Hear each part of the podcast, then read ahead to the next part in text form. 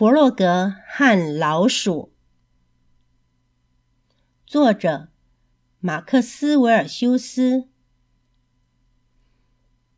弗洛格和老鼠在挖宝藏，可是那儿什么也没有。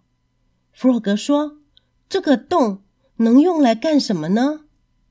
老鼠说：“我们在这儿建一座房子吧。”弗洛格说：“这个房子能用来干什么呢？”老鼠说：“我们可以在这里头住一晚呀。”弗洛格问：“那我们晚餐吃什么呢？”老鼠说：“可能吃鱼吧，或者吃蘑菇吧，这些你都能吃。”弗洛格说：“我们是不是要把它们煮熟呀？”老鼠说：“当然喽。”于是他们就生了一大堆的火。弗洛格说。